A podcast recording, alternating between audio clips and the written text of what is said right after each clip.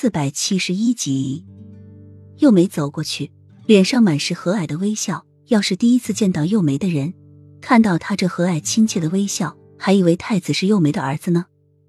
额娘呢？从小就喜欢游泳，但是却很怕水。正好太子可不可教教额娘呢？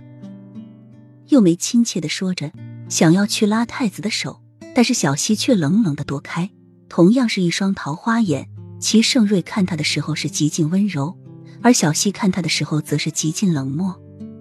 幼梅看了一眼小优，小优立马会意的将老师和那名宫女的视线挡住，他则突然将小溪的身体朝河里推。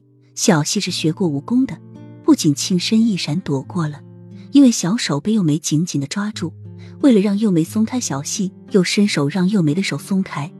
这样，在别人的眼中就被看成是小溪推幼梅下水的。而就在这时，小优立即闪开身子，老师和那名宫女正好看到太子将皇后推到了湖中。小优的眼中闪过一抹得逞的光束，幼梅一落到湖水中就开始大叫起来，拼命的挣扎着。小优和几个宫女在岸上喊叫着，就是不下去去救幼梅。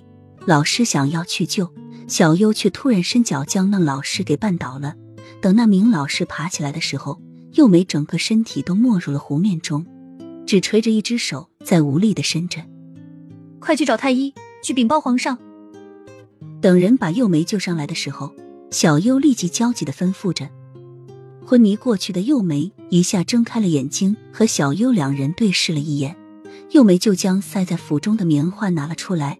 小优递给幼梅一粒药，让她吃下。这种药吃下去不会有害。但是则会让女人的月事立马就来，程程一出血就可以造成堕胎的假象。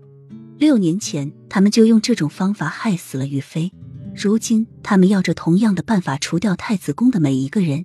又没以他多日的细心察觉，他可以保证齐盛瑞知道这个消息之后，就像当初杀掉雨妃一样杀掉太子樱花夫人，甚至还会迁怒到整个太子宫。